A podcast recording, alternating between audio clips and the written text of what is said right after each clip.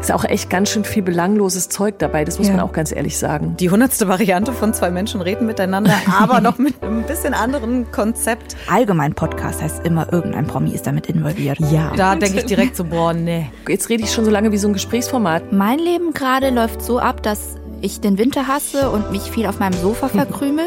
Und ähm, dann höre ich gerne Dinge, die in mir ein gutes Gefühl auslösen und ich koche einfach gerne. Oder Kochen löst in mir auch schöne Erinnerungen zum Beispiel aus. Deutschlandfunk Kultur über Podcast. Hallo und hi zu Überpodcast mit einer neuen Folge. Und wenn ihr die letzte gehört habt, dann kennt ihr das Prinzip mittlerweile. Wir sind drei Menschen, wir haben drei Podcasts dabei. Die klingen so, wir sprechen hier darüber, wir diskutieren, wir hauen uns die Meinung dazu um die Ohren und wir spielen so ein bisschen literarisches Quartett, aber wir nennen es das Podcast-Trio. Heute mit Mintu Tran, Journalistin und Podcasterin von Rise and Shine. Äh, Den macht sie gemeinsam mit Vanessa Wu. Und ihr sprecht über wir deutsches Leben, über Popkultur, über wir deutsche Geschichte. Und du bist auch Host von 630 vom WDR. Hi. Hi, danke für die Einladung. Außerdem dabei Christine Watti aus dem Überpodcast-Team von Deutschlandfunk Kultur. Hallo. Hallo. Und ich bin natürlich auch dabei, Ina Brotrauch. Hi.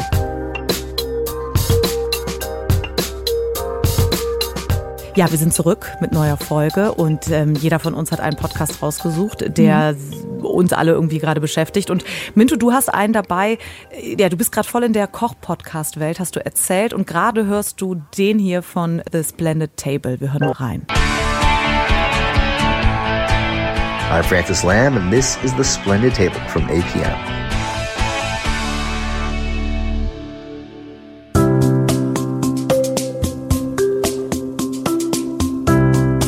So, my mom hasn't eaten meat for 35 years. And one of the funny things about that to me is that I think she still kind of misses it. Like to this day, she says the scent of a searing burger smells delicious. But she stopped eating meat because of her faith and because of family. She's a Taoist, and her temple taught her that a personal sacrifice could help the health of my grandparents, her in laws. My grandmother was sick at the time. So she vowed to become a vegetarian. And in her religious tradition, that also means avoiding onions, garlic, scallions, shallots, anything like that. Now, I get it. You hear that and you think my mom's whole eating life is one big no fun zone. But I should also tell you that I have had so many super delicious meals eating her food. Ja, also in diesem ähm, Podcast von The Splendid Table geht's um vegetarisches, asiatisches ähm, Kochen. Und Minto, als du das so äh, geschrieben hast, ja, ich höre gerade total viele Koch-Podcasts. Ich dachte im ersten Moment, naja, die erzählen dann so Rezepte, weil ich hatte sie nie gehört, aber darum geht's da nicht, ne? Nee, also äh, was ich total cool finde bei A Planet Table ist, dass es so ein Podcast ist, der so ein bisschen mh, so Anthony Bourdain-mäßig ist. Kennst du den? Das Nee. war ja so ein Koch, ähm, der verschiedene Fernsehsendungen gemacht hat und dafür auf der ganzen Welt herumgereist ist und Leute interviewt hat. Das konnten Sterneköche sein, aber auch irgendwie das, die Streetfood-Köchin oder so. Und ähm, was bei ihm immer super wichtig war, war die Geschichte hinter dem Essen. Woher kommt das? Was, wer sind die Menschen, die, die das machen? Warum kochen sie dieses Essen? Ähm, genau, und ähm, genauso ist dieser Podcast auch. Also es geht ähm, schon irgendwie um Rezepte und wie man bestimmte Dinge kocht und um auch ähm, handwerkliche Dinge, die man sich äh, abschauen kann. Und äh, tatsächlich ist es auch so, dass man auf der Webseite dann immer die Rezepte nachgucken kann, die dann in dieser Episode vorkommen. Aber was ich super schön finde bei dem Podcast ist einfach, dass auch sehr viel so die Geschichte dahinter so geguckt wird und mit den Leuten gesprochen wird. Und ich habe das Gefühl, es ist sehr so soulful. Also es hat sehr, sehr viel so Gefühl und ähm, macht irgendwie viel mit einem, weil man sich sehr viel auch mit Rezepten dann auch auseinandersetzt und guckt, okay, wie war das in meiner Kindheit zum Beispiel? Das hatte ich beim Hören auch den Eindruck, dass es nicht nur um dieses so, ja, okay, jetzt lernen wir, wie die allerbeste Lasagne der Welt geht oder wie das allerbeste, ähm, äh, weiß ich nicht, äh, asiatische Gericht, welches ich jetzt gerade nicht äh, auf dem Schirm hat, geht, sondern wirklich darum so, okay, wie ist man damit aufgewachsen und wieso kam das vielleicht, dass in der und der Zeit so und so gekocht wurde, ne? Und die, diese ähm, ähm, Hannah Shea, Ja, genau. die ähm, erzählt dann ja auch, wie das für sie war. Sie hat dann kein Fleisch mehr gegessen, wie das erst bei ihrer Familie so war, ähm, zu Schwierigkeiten geführt hat, weil das traditionell halt so war und ähm, wie sie dann aber doch so den Weg gefunden haben. Also es geht viel halt auch um so, so Tradition und Familien. Ja, total. Und ähm, wie gesagt, ähm, diese Folge habe ich jetzt rausgesucht, weil sie auch total viel bei mir ausgelöst hat. Also ich bin jetzt nicht vegan oder vegetarisch, aber bei uns war es auch so, meine Familie ist buddhistisch und das heißt, dass wir an speziellen Tagen im Monat oder wenn wir irgendwie ähm, eine Krankheitsfall in der Familie hatten und für die, für die Person gebetet haben, haben wir uns auch vegan ernährt. Und für eine gewisse kurze Zeit. Und ähm, da wird zum Beispiel viel auch über diese verschiedenen veganen Kulturen gesprochen, die es zum Beispiel in China gibt. Die Tempelküche zum Beispiel, ähm, die über Jahrhunderte sich ausgereift hat und äh, die ich auch so aus Vietnam kenne, aber auch so ähm, die einfacheren Gerichte, die man zu Hause kocht oder die Hipster-Gerichte, Hipster-veganen Gerichte, mhm. die es jetzt in den schickeren, teureren Restaurants in den Städten gibt. Und ähm, damit konnte ich mich total ähm, gut identifizieren und habe bestimmte Dinge auch wiedererkannt aus meinem Leben und das fand ich super spannend. Ja, und ist das dann so, hörst du das, weil das dir so ein total schönes, gemütliches Gefühl gibt, weil du dich wiedererkennst oder lernst du ganz viel dann da noch? Ähm, ich finde, man lernt mehr über Essen, wenn man sich mehr auch mit der Geschichte befasst und dann auch, ähm, was ich ganz schlimm finde, ist, wenn Leute sagen, das ist eklig, wenn sie Sachen nicht kennen ähm, ohne zu wissen, woher kommt das, warum kochen Menschen das. Und ich finde, wenn man sich damit beschäftigt, dann lernt man, dass wir Menschen doch viel ähnlicher sind, vor allem auch was unser Essen angeht, als wir denken. Also alle hatten die Idee, ähm, zum Beispiel Mehl mit Wasser zu mischen und daraus irgendwie eine Art von Nudeln zu machen. Oder alle hatten mal die Idee, ähm, Fleisch so zu portionieren und in Teig zu verpacken, damit man mehr von dem Fleisch hat, sozusagen. Also ähm, Maultaschen zum Beispiel oder Dumplings. Also es gibt verschiedene Formen von Gerichten in unterschiedlichen Ausprägungen in sehr vielen Kulturen. Und das ist dann, finde ich, was Interessantes, was man lernen kann, wenn man sich äh, so mit Essen auseinandersetzt. Ja, für mich eine totale Neuentdeckung. Christine, kannst du so Koch-Podcast? Hast du sowas schon mal gehört?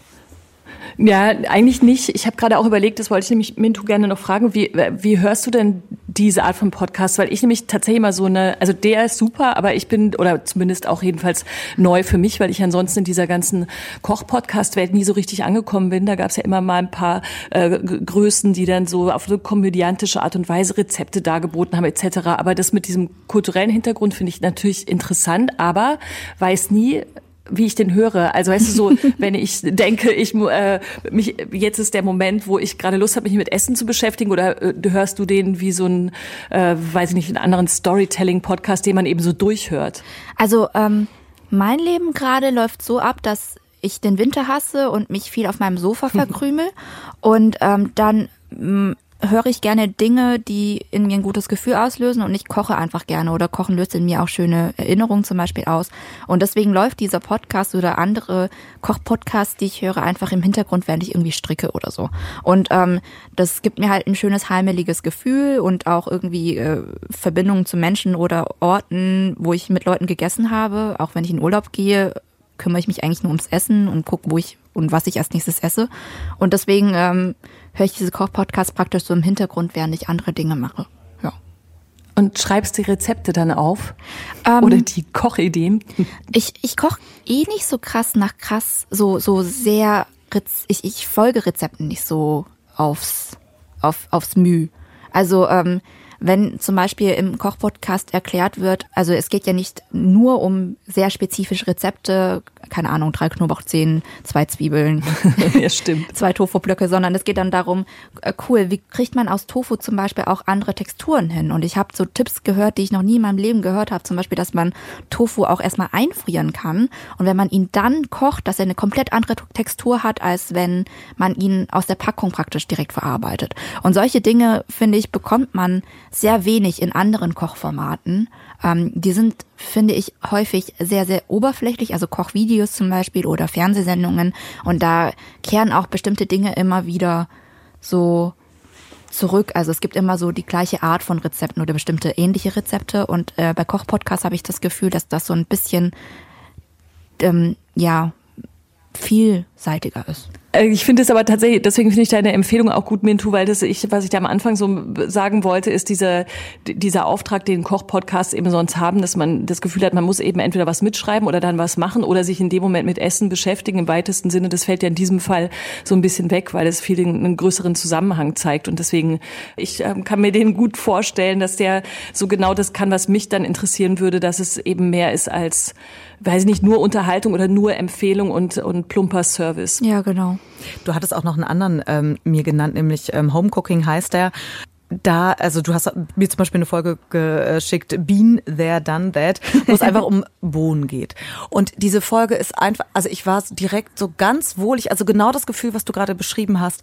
Es war ganz toll, weil sie sich ganz, ganz irre lange um äh, welche Bohnensorte man wo kaufen sollte, in welchem Supermarkt, wann ist sie alt, die Bohne, was macht man damit, wenn sie ein bisschen zu alt ist, welche Öle und welche Essigsorten sollte man vielleicht immer zu Hause haben. Also eher so eine grundsätzliche Anleitung dazu, wie man so auch so sinnlicher vielleicht kochen könnte. Und das hat mich auch direkt so total, ja, in so eine ganz schöne, wohlige ähm, Ebene geholt. Und ich war direkt total abgeholt. Also ich kann gut verstehen, äh, warum ein das irgendwie in so ein gutes Gefühl bringt. Ich glaube auch, ich glaube, deswegen sind so Leute krass abgeschreckt. Das sind dann irgendwie so krasse Personality-Kochs, die irgendwie Sterne haben oder schicke Restaurants. Und dann kochen sie ihre schicken Rezepte und dann sollte man das irgendwie nachmachen. Aber ich finde, Kochen ist ja viel mehr als das. Also es ist ja, äh, sich wirklich mit den Zutaten zu beschäftigen und zu gucken, wie kriege ich was für meine Familie oder für mich als Abendessen hin aus äh, bestimmten Dingen, die ich vielleicht im Vorratsschrank habe.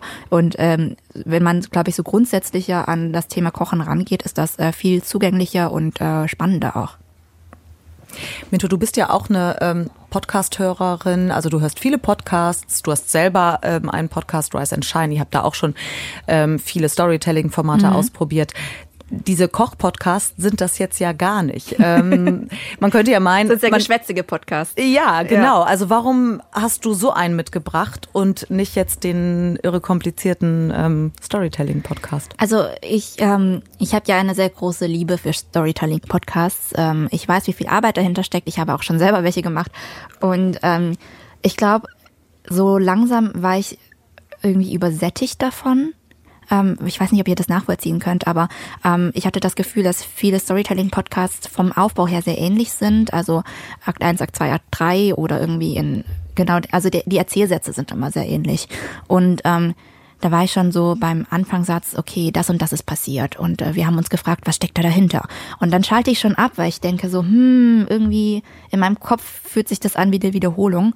Und ähm, deswegen bin ich jetzt viel mehr zu den Gesprächspodcasts zurückgekehrt und ich finde ja, Gesprächspodcast heißt ja nicht, dass das irgendwie weniger Tiefe hat oder nicht so gut recherchiert ist, sondern ähm, es ist einfach ein bisschen eine andere Form, die für mich jetzt zum Beispiel im Hintergrund viel besser läuft.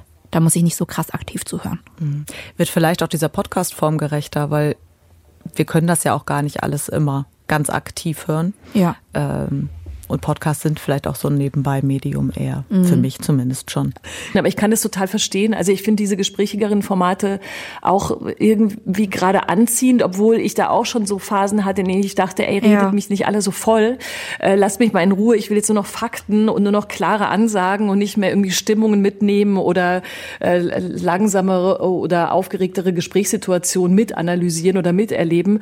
Aber ich finde auch, dass man so, man hat so zwei Phasen des Hörens. Also entweder Fakten, Infos, was kochen am Ende oder irgendwas damit tun oder ein Service-Ding noch mit rausnehmen oder was lernen oder eben tatsächlich beieinander sein, also bei den Leuten aus dem Podcast und bei dem, was die gerade so umtreibt und woher die kommen und welche Geschichten die so zu erzählen haben. Ja. Ich habe ein bisschen das Gefühl, ist natürlich nur meine Blase mit den Leuten, mit denen ich mich so über Podcasts unterhalte, mhm. dass so eine leichte Storytelling-Müdigkeit so langsam eintritt. Vielleicht muss sich da noch mal ein bisschen dieses äh, Genre ein bisschen bewegen. Aber es ist jetzt auch eine sehr allgemeine aber, Verurteilung. ja, das stimmt. Aber ich, ich, muss da unbedingt, ich muss da unbedingt noch mal, auch weil Mintu eben da ist, auch noch mal sagen, dass das ist nämlich tatsächlich, ja, fand ich voll die Qualität gewesen, auch von Rise and Shine. Oder mhm. ist es noch? Ich kann mich zum Beispiel an die Bubble Tea Folge einfach wahrscheinlich für, für immer erinnern, weil ja. die, weil ihr ja so geschafft habt, an, aus so aus eurem Format immer mal wieder auszubrechen. Und ich glaube, das gibt's im Moment selten. Also dass man nicht, man denkt nicht, jetzt kommt die, also man man hat hat nicht das Gefühl, man muss jetzt Staffel 5 von irgendeiner illustrierten äh, Story nochmal anhören, sondern man weiß nicht so ganz genau, was wird passieren und in welcher Form wird es aufgearbeitet. Und das hatten wir auch bei Überpodcast schon in der Redaktion auch ganz oft und bei Lakonisch Elegant ist so ein Kulturpodcast, mhm. bei dem ich auch Host bin, wir auch immer so darüber reden, wie kriegt man diese Form, am Anfang verspricht man sich, wir, wir passen die Form immer dem Thema an und mal ist es so und mal so und mal so, mal ist es ein Gespräch, mal ist es was anderes und das habt ihr, finde ich, bei Rise and Shine schon oft geschafft, dass man dann bleibt bleiben auch die Informationen hängen, weil sie auch von den Hosts da geboten werden, denen man sowieso schon folgt und weil man so weiß, ah, das ist eine Information, die, die will ich, also die nehme ich nochmal anders mit, weil sie nicht so angeglitzert daherkommt wie hier, die große Enthüllung, die dann vielleicht gar keine ist, mhm. sondern das hat nochmal so eine andere Ebene. Das finde ich schon wichtig, auch dass das passiert nicht so oft, dass man sich gar nicht unbedingt entscheiden muss, was kommt denn da jetzt? Ich glaube halt, die große Freiheit, die wir haben, ist halt, dass wir relativ frei sind in dem, was wir tun. Also wir sind ja indie gestartet und äh, konnten dann einfach machen, worauf wir Lust hatten. Und ähm, wir waren so ein klassischer Yeah, Wing It Podcast. Also äh, wir machen einfach so, wie wir denken. Und ähm, ganz oft haben wir es einfach so gemacht, dass wir das so nach Thema und nach Gefühl gemacht haben. Also zum Beispiel jetzt bei der Folge zu Rostock-Lichtenhagen, die wir gemacht haben, was ja auch ein bisschen eine produziertere Folge war, ähm, war es trotzdem so, dass wir dann ähm, gemerkt haben, ah, das ist jetzt irgendwie zu viel Produktion, zu viel Tempo drin. Ich glaube, wir müssen mal Tempo rausnehmen und einfach mal wieder zu zweit reden, was, äh, was uns dabei beschäftigt und wie wir irgendwie die Dinge auch für uns einordnen, an was es uns erinnert. Und äh, hatten dann mhm. tatsächlich auch diese geschwätzigeren Teile dann wieder drin, die wir nicht geskriptet haben. Also das, äh, das ist dann halt die Freiheit, die wir haben, dass wir einfach so Dinge dann ausprobieren können. Ja, und so ein Tempowechsel oder so ein Perspektivwechsel ist ja dann auch, äh, ist ja dann wirklich ganz reizvoll, mhm. ähm, weil genau das ist ja, was Podcasts oft ausmacht, dieses, was ähm, in diesem Koch-Podcast, die du mitgebracht hast, ähm, gut rauskommt, ne? dieses so, ach, einfach mal so, so ein ja. Gefühl auslösen oder so ein zurück ins Sofa. Ja, aber weil das in diesem ganz geskripteten, ja, ja, das kommt, das kann man irgendwie reinschreiben, aber das float dann manchmal nicht ganz so, ja. würde ich sagen. Also äh, Kochpodcasts, äh, große Empfehlung von unserer Seite, große Entdeckung. Ähm, einfach für auf dem Sofa, nichts, was irgendwie, wo man direkt mitkochen muss, sondern äh, wo man sich ein paar tolle Tipps holen kann oder einfach ein bisschen Hunger kriegen kann und so ein bisschen Sinnlichkeit erfahren kann. Und äh, wir waren bei Gesprächspodcasts. Äh, Christine, da hast du einen mitgebracht, der alle wollen ein bisschen besonders sein, aber der ist schon auch nochmal besonderer. Wir hören mal rein. Der heißt 1 plus 1 Freundschaft auf Zeit. Willst du mit mir befreundet sein? Ja? Nein? Na, schauen wir mal. Diesen Monat treffen sich Heinz Strunk und Kathi Hummels. Das ist 1 plus 1. Freundschaft auf Zeit.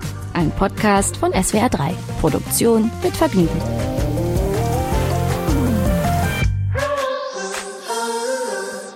So. Es geht ein Trainer auf Reisen und es kommt ein schiefes Grinsen zurück. Die äh, Träne äh, geht auf Reisen. Das ist ein Lied, das der äh, angeblich der Serienmörder Fritz Honka immer gehört hat. Das war sein Lieblingslied und ich habe es immer so gemacht bei meinen bei meinen Eine Romanen. Träne, eine Träne ja, geht auf geht, Reisen. Es geht eine Träne auf Reisen. Äh, ein alter deutscher Schlager aus den 60er Jahren und äh, ich habe das in meinen Büchern immer so gehandhabt, dass ich immer einen so gewissermaßen einen. Ich bin ja eigentlich Musiker, ähm, dass ich immer so eine Art Titelsong im Roman habe was bei den Lesungen äh, einen total schönen Effekt hatte am Ende, dass ich nämlich die Flöte raushol und das Stück in einer freien Improvisation äh, nochmal noch mal spiele. Das hat nochmal so eine sinnliche Aufladung, wenn man das so, wenn man das so sagen will. Und ähm, und äh, und äh, dieser dieser Roman, ähm, der goldene Handschuh über eben diesen Serienmörder, das war so ein bisschen mein, das war so mein literarischer Durchbruch. Ja, geht eine Trina auf Reisen. Ja, also die hundertste Variante von zwei Menschen reden miteinander, aber noch mit einem bisschen anderen Konzept. Wir haben schon gehört, ne, zwei Menschen, die eigentlich nicht so richtig zueinander passen, treffen sich äh, viermal und müssen danach entscheiden, ob sie befreundet sind. Christine, warum hast du den mitgebracht? Ja, ich habe ja irgendwie so eine Schwäche, könnte man manchmal sagen, oder manchmal auch so eine Art von Hassliebe zu Gesprächsformaten. Und ich habe tatsächlich in letzter Zeit rum recherchiert, was es denn alles schon gibt und warum das funktioniert, weil mich das an mir selber, aber auch insgesamt echt interessiert, dass dieser zumindest auf jeden Fall deutschsprachige Markt so voll ist von diesen Formaten, in denen sich meistens Prominente treffen oder Prominente irgendwo eingeladen sind und irgendwas erzählen. Und jetzt natürlich so langsam klar wird, jetzt muss mehr, äh, weiß ich nicht, Gamification da rein, es muss mehr passieren. Es reicht nicht mehr nur, dass man einfach Leute einlädt, sondern irgendwie müssen diese Formate weiterentwickelt werden. Und da ist mir dann irgendwann dieses 1 plus 1 aufgefallen. Das ist ein SWR 3 Podcast, produziert von Mit Vergnügen, der eben dieses Format hat, was du gerade schon kurz beschrieben hast. Es gibt zwei Leute, die treffen sich viermal, immer so eine Stunde lang und unterhalten sich. Und am Ende wird diese Freundschaftsentscheidung getroffen und äh, aufgelockert wird dieses Gespräch immer noch durch verschiedene Gimmicks, die die Redaktion da reinschiebt. Also es gibt irgendwelche Spiele, die die beiden machen müssen, ein Freundschaftsbuch ausfüllen oder auch nicht so wie ich das verstehe, können es die Prominenten auch immer selbst entscheiden, ob sie es machen oder nicht und ob sie halt ins Gespräch kommen. Und ich habe am Anfang gedacht, Wahnsinn, völlig beknackte Idee, klappt auf gar keinen Fall, um dann tatsächlich eigentlich in all diesen Gesprächen doch hängen zu bleiben. Also das liegt wirklich, glaube ich, auch an so einer Hörverfassung, die man halt haben muss, dass man sich auf Gespräche einlässt, auch wenn sie zwischendurch echt mal zäh werden oder nicht so richtig weitergehen. Und wenn man so Lust hat auf diese kleinen Details, die in Gesprächen passieren und eben gerade zwischen Menschen, die vielleicht sonst nicht so viel miteinander zu tun haben. Und es ist tatsächlich an vielen Stellen interessant. Also gerade hier Kathi Hummels und Heinz Strunk ist natürlich eine Power-Kombination, auf die man als Redakteurin von Podcasts muss mega neidisch ist, wenn ja. man denkt, genau, muss drauf kommen und muss sie dann auch noch kriegen. Und das ist auch lustig an vielen Stellen und rührend, weil die wirklich wenig übereinander wissen und äh, Kathi Hummels dann irgendwann den Heinz Strunk zum Champagner Heinz sie macht und irgendwie haben sie so eine Art von kleinem äh, entzückenden Humor miteinander und aber auch eine absolute Distanz und sind so redeanteilsmäßig ganz unterschiedlich. Also sie erzählt ihm sehr, sehr viel. Er versucht die ganze Zeit aus seiner alter weißer Mann-Rolle, glaube ich, so ein bisschen rauszukommen im Sinne von, er möchte gern lustiger sein und das klappt aber nicht, aber irgendwann klappt es dann doch. Also man macht tatsächlich mit denen so eine Entwicklung durch und man gerät auch relativ schnell in so ernste Gefilde. Die aktuelle Staffel beginnt gerade mit Aminata Belli und Harald Glöckler. Also lange Rede, kurzer Sinn. Ich, nee, gar nicht kurzer Sinn, auch Quatsch, Quatschformulierung, kann man eigentlich streichen. Aber auf jeden Fall, ich, ich hänge in diesem Format drin. Und ich finde das schon ähm, sowas wie mutig zu sagen, hier viermal eine Stunde müssen die einfach zusammen Zeit verbringen. Und bisher ist es natürlich noch nicht passiert, dass sich da Leute total überwerfen oder sich hassen am Ende oder die Freundschaft auf gar keinen Fall eingehen wollen. Man braucht schon so ein, so ein bisschen äh, Durchhaltevermögen für auch mal schwächere Teile und auch schwächere Kombinationen. Wie gesagt, ich höre das so ein bisschen auch wie so eine, wie so eine, ja, wie so eine, nicht wie eine Wissenschaftlerin, das wäre zu hoch gegriffen, aber tatsächlich höre ich es nicht ganz so nur nebenbei, weil, weil mich diese Formate wirklich interessieren. Es gibt ja gerade so viel. Ne? Ein Beispiel, was ich sonst noch hätte mitbringen können, wäre Feelings gewesen von Kurt Krömer, der äh, überrascht wird, in Anführungsstrichen, von Leuten, die er dann natürlich auch kennt und unvorbereitete Gespräche führt, was er tatsächlich gut kann. Das sind Unterhaltungsmomente, die man sonst nicht kriegen würde. Und da passiert auch noch mal mehr in Gesprächen als in diesen hier Promo-Gesprächen, die man sonst hören muss. Aber der Aber ja, von Spotify ist auch so. Genau, ich dachte auch, das Ja, das stimmt, das stimmt. sehr an eine Talkomat ja, ja. Ich weiß aber nicht, vielleicht, ich komme ja auch mal so, jetzt rede ich schon so lange wie so ein Gesprächsformat, ne? Aber wie ist denn das, mögt ihr solche Gesprächsformate? Könnt ihr damit was anfangen oder könnt ihr meine Hin- und Hergerissenheit äh, verstehen oder geht es euch total auf die Nerven? Weil das ist ja wirklich so eine Grund, Grundsatzentscheidung, ob man sich auf sowas einlässt oder nicht. Ich glaube, also ich bin jetzt kein Fan dieser prominenten Talks. Also ich höre die jetzt privat nicht so krass, außer die Person interessiert mich wirklich sehr oder die Personen. Also die einzigen Interviewformate, die ich wirklich höre, ist entweder die Person, die interviewt wird, interessiert mich krass oder der Moderator, den ich kenne, weiß sehr gut, wie man mit Dingen umgehen kann oder mit der Person umgehen kann und stellt gute Fragen. Und äh, ich glaube, Kurt Krömer hat so äh, diesen Appeal. Äh, bei diesem 1 plus 1 Podcast war ich irgendwie so voll schnell draußen, weil er ja auch davon mhm. lebt, dass man die Menschen irgendwie sympathisch findet. Und das ist mir in Teilen echt schwer gefallen. Du hast die Folge mit ähm, Harald Glöckler gehört, ne? Genau. Der, der, wie er selber sagt, eigentlich ist er Modedesigner, ne? Tritt aber, er sagt, er ist Verschönerer. Ja. Er sich selber. Das finde ich ja okay, so cool. So, er kann sich ja nennen und kleiden und äh, tun, was er will. Aber ich glaube, an dem Punkt, wo ich, wo ich persönlich raus war, war, ähm, er hat ja erzählt, dass er eine sehr schlimme Kindheit hatte und ähm, Gewalt in der Kindheit erfahren hat und seine Mutter verprügelt wurde vom Vater. Und dann fiel der Satz, ja, dann sollen sie halt gehen. Und dann war ich raus.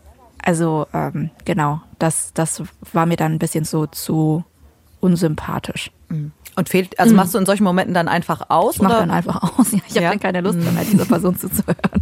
Ja. Ja.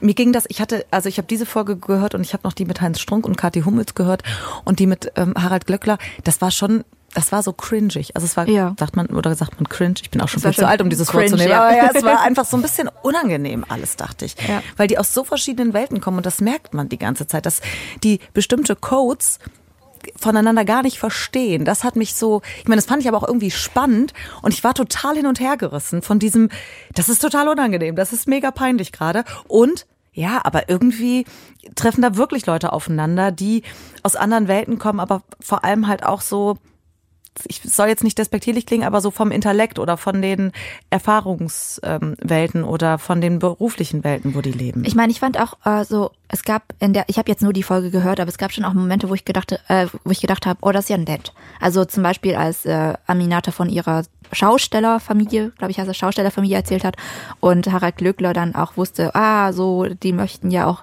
die mögen ja auch gerne so glamouröses und so und dann hatten sie auch so einen Moment, wo sie ähm, so miteinander verbunden waren und Dinge teilen konnten und das fand ich dann irgendwie ganz ganz schön, aber das stimmt, ja. wo sie dann doch so gemein, äh, Gemeinsamkeiten ja. gesucht und gefunden haben. Ja, da hast du recht, ja. ja.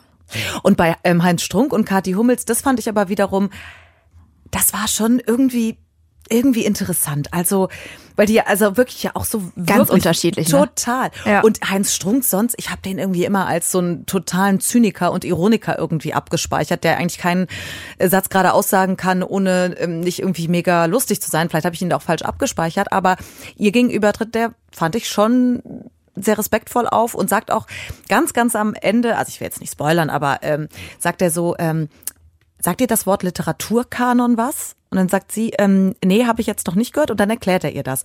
Und das fand ich eigentlich nett. Ja, weil sonst ja. lebt auch in der ähm, Podcast-Welt wie auf Twitter und sowieso im Netz einfach ja sonst so eine Zynik, Ironik und jeder ist irgendwie schlauer als der andere und haha, du das weißt du nicht und so weiter, du bist ja doof, sondern nein, er hat sie einfach dann erklärt und sie sagt, ja, sie vergisst aber leider immer die Buchtitel von den Sachen, die sie gelesen hat. Also da war ich schon irgendwie beeindruckt von.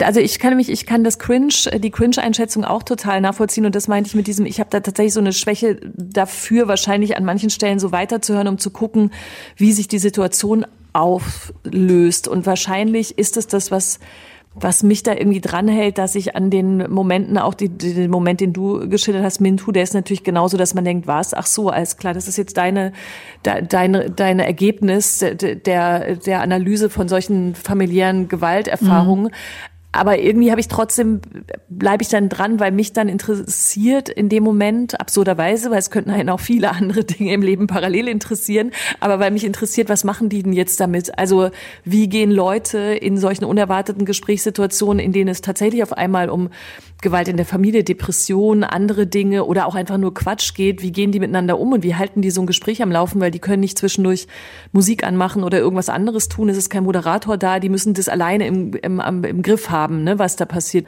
Aber das, glaube ich, kann man wirklich auch nur durchziehen, solche Hörerfahrungen, wenn man, ja, wenn man gerne vollgeredet wird oder das sehr, sehr nebenbei macht, weil es ist halt natürlich auch, ist auch echt ganz schön viel belangloses Zeug dabei, das muss ja. man auch ganz ehrlich sagen. Aber trotzdem sind Gesprächspodcasts irgendwie sie sind auch nicht so richtig tot zu kriegen. Einfach weil sie, glaube ich, auch schnell zu produzieren sind, aber man kann ja. sie halt auch ganz gut hören. Du meintest ja schon eben auch, Mintu, dass das für dich was ist, wo du immer wieder so zurückkehrst. Ja, also ich war, diese Kochpodcasts waren ja auch eher in der Gesprächsform. Also ja. es, es kommt ja voll auf Thema und Person an. Also ich bin jetzt kein großer Fan dieser Promi-Podcasts, aber es kommt ja voll drauf an, wer sich da gegenüber sitzt und über was sie sprechen. Was äh, ich schon auch reizvoll finde an diesen Formaten, wo zwei Prominente zusammenkommen und nicht wissen, mit wem sie sprechen, ist, ähm, dass man nicht weiß, also ich finde die Gespräche immer schön und berührend, wenn sie sich irgendwie dann auf eine Augenhöhe begegnen und irgendwie respektvoll miteinander umgehen, sich da schöne Dinge draus entwickeln. Das kann man ja nicht steuern, aber genau. Dann, aber manchmal passiert das, ne? Genau, manchmal ja. passiert das. Ja. Was ich noch interessant finde, was du gerade sagst, ne? Ähm, ja, wenn es irgendwie ähm, nicht nur Promis sind, aber irgendwie in Deutschland ist es super oft so fast synonym oder Gesprächspodcast heißt immer irgendwelche Promis reden miteinander. Oder allgemein Podcast heißt immer irgendein Promi ist damit involviert. Ja. Also das, ähm, das kenne ich halt so aus Podcast-Runden, wenn ich äh, auch bei Entwicklung von Podcasts mit dabei war, dass halt direkt gesagt wird, okay, Host, müssen die und die Personen sein, die schon eine bestimmte Reichweite haben und äh, in der Zielgruppe irgendwie viele Fans haben und so weiter. Also da wird direkt an sehr spezifische Personen gedacht und weniger darin, okay, passt diese, diese Moderatorin irgendwie fachlich zum Thema oder keine Ahnung. Oder ist das Thema an sich interessant? Ja, genau. Also das, ja. ähm, das, äh, das ist schon irgendwie, finde ich, eine sehr spezifische Entwicklung auf dem deutschen Markt. Also ich habe das nicht so das Gefühl vom amerikanischen Podcast-Markt, dass Podcast-Hosts unbedingt krass berühmt sein müssen. Ähm, erstmal eins plus eins, Freundschaft auf Zeit, darüber haben wir gesprochen. Das kann man sich mal anhören. SWR 3 macht diesen Podcast, gibt's ähm, überall, wo es Podcasts gibt, zu hören. Und ich habe noch einen kleinen Rausschmeißer davon rausgesucht, weil sie über ein Thema sprechen, über das wir in der letzten Folge hier auch schon gesprochen haben und weil das so schön an den Podcast anschließt, den ich heute mitgebracht habe. Also nochmal, um diese, ähm, äh, um das auch so zeitlich einzuordnen. Also für mich begann dieses ähm, das Phänomen, dass man jetzt nichts äh, im klassischen Sinne können muss mit mit der ersten Staffel von Big Brother. Das war. Äh, Aber hast du das geschaut? Ich habe das geschaut, ja klar, das haben Ich alle geschaut. so das war, das süchtig. war irgendwie, äh, aber das war eine ganz ähm, entscheidende Zäsur, Ja. dass Slatko irgendwie als also quasi Und extra dafür äh, dafür gut gefunden wurde, dass er Shakespeare nicht kennt.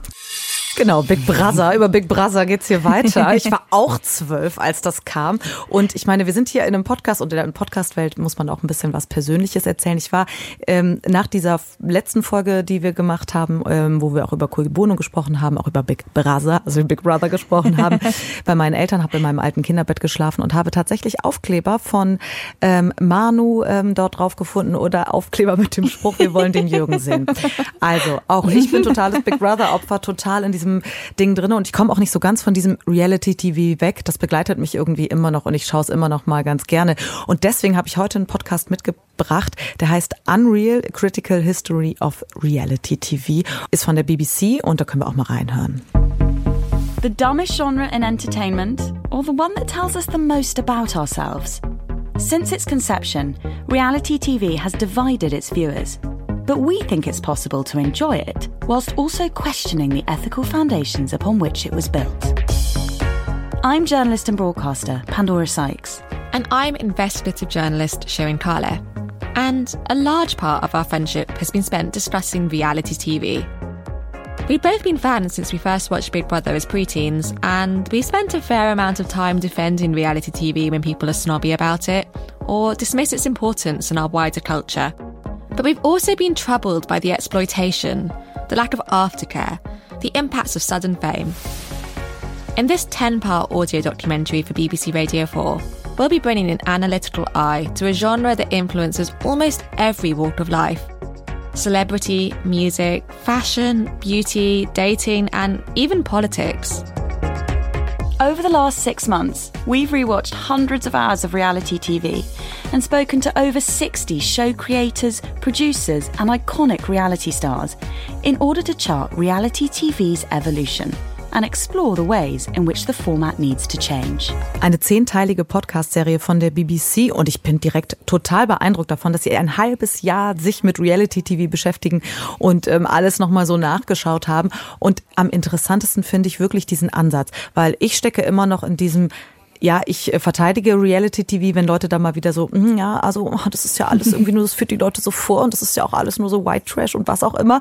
Genau, und ich bin noch auf dieser Ebene, dass ich immer sage, ja, aber es ist ja gar nicht so schlimm. Es hat ja auch was irgendwie, ähm, irgendwie Ja. Tolles und Gutes. Und die gehen jetzt aber noch einen Schritt weiter und sagen, ja, das machen wir auch, aber es gibt natürlich auch Dinge, die nicht so toll sind.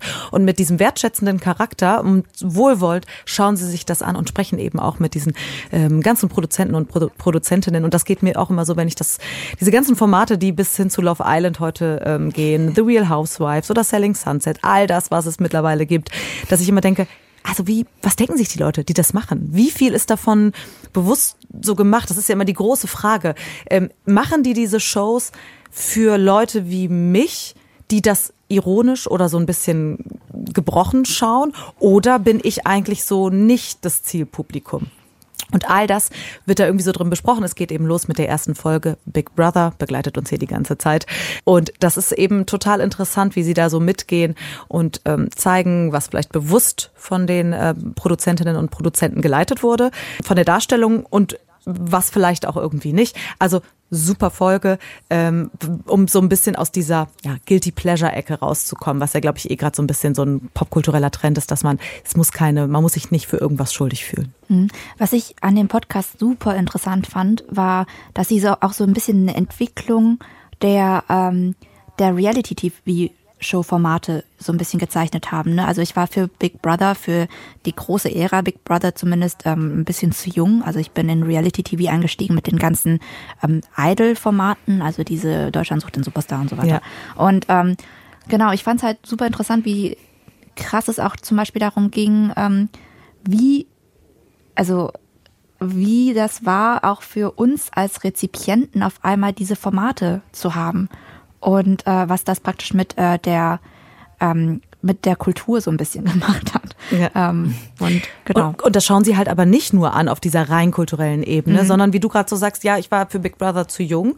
Und diese Perspektive kommt bei denen ja mit rein. Ja. Dieses so, man kann das alles gar nicht immer nur die Kultur für sich betrachten, sondern es ist super wichtig, in was für einer Zeit hat man das geguckt, wie wurde das damals ähm, betrachtet. Also dieses Ich, was im Podcast ja schon auch immer weit vorne steht, macht hier total Sinn. Ja. Ich finde das, also ich will den unbedingt weiterhören, diesen Podcast. Ich finde das eine super Empfehlung und gleichzeitig aber auch deshalb, weil ich bin nämlich äh, nicht in dieser Reality-TV-Welt beheimatet. Also in meiner komischen äh, Forschergrubenlampe äh, stapfe ich offenbar in irgendwelchen Abgründen von irgendwelchen Gossip und sonstigen Promis und ihren Gesprächen rum. Aber du bist bei die, die die Nase rümpft, ja? ich bin, ja, nee, ich bin, äh, nee, nicht mal die Nase rümpft, weil das wäre so, so von oben herab, sondern ja. mir ist das alles immer unangenehm. Mir ist alles unangenehm. Ich kann sozusagen, also mir ist es äh, so ja so Fremdschammäßig bin ich gucke ich ganz viel auf so Reality TV Formate ich also ich verstehe total warum man darin versinkt aber ich bin immer dauernd peinlich berührt von allen möglichen Situationen. Deswegen fand ich äh, also finde ich das die Fragestellung des Podcasts total interessant und habe da auch Lust drauf da mit reinzugucken. Das finde ich dann wiederum ja zugänglicher und mich oder interessiert mich mehr als äh, mich einfach nur so all dem auszuliefern. Da habe ich irgendwie so eine komische Hemmschwelle immer schon gehabt. Ja, aber also ich glaube, man musste wirklich ganz junger Teenie gewesen sein, vor allem, um das gucken. Also ich kenne viele, ja, die, ja, wahrscheinlich, wie gesagt, ne? ich war zwölf und ich war voll drin. Ich habe ein, ein, Heft selbst gebastelt mit all den Leuten und da habe ich notiert, wer wann rausfliegt. Also es ist schon irgendwie irre. Das macht man aber nicht mit 20. Was ich allerdings beim Hören dachte, ich möchte das auf beziehungsweise ich möchte die davon eine deutsche Variante, weil natürlich habe ich nicht das britische Format geschaut ja, und man kennt die Leute halt nicht. Mhm. Und das Ganze aber nochmal auf ähm, Deutschland bezogen zu hören. Und das hat Kuibono hat äh, Big Brother besprochen, aber ist natürlich keine ähm, zehnteilige Serie über äh, Podcast-Serie über äh, Reality TV. Das äh, möchte ich hören und zwar mit dieser Brille, die dieses ähm, Reality TV als popkulturelles Phänomen total ernst nimmt und total wertschätzt und total herausarbeitet beobachtet, wie zum Beispiel zum ersten Mal Frauen auch irgendwie im Mittelpunkt standen. Natürlich auch nicht immer gut, das aber auch herausarbeitet. Und ja. wie zum Beispiel in äh, Großbritannien dann Alison ähm, Hammond, äh, das war eine ehemalige Big Brother Teilnehmerin, die ist bis heute da eine ähm, Talkshow-Moderatorin und eben als schwarze Frau aus der ähm, Arbeiterklasse. Und das wäre sie wahrscheinlich ohne Big Brother nie geworden. Also sowas herauszuarbeiten und irgendwie auch hervorzuheben und gleichzeitig aber auch zu sagen, und das und das und das sind die Schwachpunkte und das kann so irgendwie nicht weitergehen. Mhm. Ich hatte äh, so sehr intensive Gespräche über Reality TV mit dem äh, Journalisten und Podcaster Malcolm Ohanwe, den ihr bestimmt auch kennt. Ja. Ähm, der war ja tatsächlich mhm. ähm, ähm, Teilnehmer von ähm, Deutschland sucht den Superstar. Das habe ich mal gelesen. Stimmt. Ja. Genau, und da hat er auch äh, Texte drüber geschrieben und äh, mit ihm hatte ich total viele Gespräche darüber, wie zum Beispiel Formate wie Popstars oder eben Deutschland sucht den Superstar das erste Mal wirklich krass so Black und People of Color ins deutsche Fernsehen gebracht haben. Ich meine, wenn man sich äh, diese Popstars-Band Broses mal anguckt, ist ähm, ein Großteil davon nicht weiß. Und ähm, No Angels auch schon. Genau. Das war auch schon eine gute Mischung. Total. Und ähm, deswegen ähm, hatte es auch für jetzt Leute, die aus Minderheiten kommen, ähm, totale Relevanz, diese Sendungen. Aber findest du, Ina, diese BBC-Aufarbeitung, ist das, also funktioniert das als Podcast besonders gut? Also man könnte sich ja fragen, warum denn das als zehnteilige Podcast-Serie will man nicht genau nicht das, das nochmal anschauen? Ja, genau, ehrlich gesagt. Ja, ja, aber es funktioniert auch über die Töne, würde ich sagen. Also wie gesagt, ich vermisse natürlich, dass ich diese, also das funktioniert ja auch total darüber, dass wenn irgendwer sagt eben so Jürgen Slatko, weiß man sofort, wer gemeint ist. Das bleibt natürlich mhm. aus, aber das hat ja nicht, das hat nichts damit zu tun, dass die visuelle Ebene fehlt, würde ich sagen. Das hat jetzt einfach damit zu tun, dass es ein groß, also ein äh, britisches Format ist und kein deutsches. Für mich hat das mhm. total ähm, gut funktioniert, weil als ähm, Fernsehdokumentation sehe ich schon wieder irgendwelche Menschen einfach nur vor einem Blue- oder Greenscreen sitzen ja. und das irgendwie kommentieren. und da denke ich direkt so, boah, nee. Fehlt dann auch ein bisschen so die Wärme, die du, von der du erzählt hast. Äh, ja, genau. genau. Genau, wie will man dieses, dieses ganz persönliche in der, in der Fernsehdokumentation. Ich mhm. meine, es gab dieses coolen Kampf Schuhe, diese Dokumentation, da hat das geklappt. Ne? Da, ja. Das war aber auch sehr, da war es toll. Also es, es hätte auch funktionieren können, aber ich vermisse es da jetzt nicht. Sagen wir es so. Ja, stimmt. Das ist ja sonst wie diese, diese, ich kann mir das Format tatsächlich auch gerade gut vorstellen, ne? wo immer die, die Promis so reingecued werden, die dann oh, vor dem ne? Hintergrund, ne? auf dem dann nochmal so ein Ausschnitt aus so einer Folge abläuft. Okay. Und dann sagen alle ganz toll so, oh ja, der Slatko, ja, der Slatko, ja, Mensch, so und dann wird das irgendwie direkt auch so ein, Ja. der Sound ist direkt ganz anders. Also muss natürlich nicht, aber so wär's, so, so stelle ich es mir direkt vor. Ja, absolut, das stimmt. Nee, dafür ist ja, wahrscheinlich ist das ja auch die Antwort schon. ne? Das ist ja auch hier im Podcast-Magazin nicht umsonst, weil ja auch viele von diesen Geschichten, über die wir sprechen, genau über, über die Audiospur viel besser funktionieren oder anders funktionieren, muss man ja nicht gleich werten, aber noch was anderes können. Auf jeden Fall, wer sich mit dieser ähm, Reality-TV-Geschichte von eben ausgehend Big Brother ähm, über die Kardashians, die ganzen ähm, Idol-Shows, die ganzen Casting-Shows, The Real Housewives, Selling Sunset und vor allem Love Island, das ist die große ähm, zweiteilige Folge am Ende, damit nähergehend auseinandersetzen will, unbedingte Empfehlung. Unreal heißt dieser Podcast von der BBC, A Critical History of Reality TV. Das war unsere zweite Folge mit dem Podcast Trio, wo wir literarisches ähm, Quartett nachspielen und über Podcasts reden. Und zwar dieses Mal mit, mit Mintu Tran, Journalistin und Podcasterin. Vielen Dank, dass du dabei warst. Danke, es hat viel Spaß gemacht. Und Christine Watti aus dem Überpodcast-Team. Danke dir. Sehr gerne. Und ich bin Ina Plotroch. Ähm, Ich war auch wieder dabei und ich bedanke mich an das ganze Überpodcast-Team, an Kai Harabi, an Christine Watti.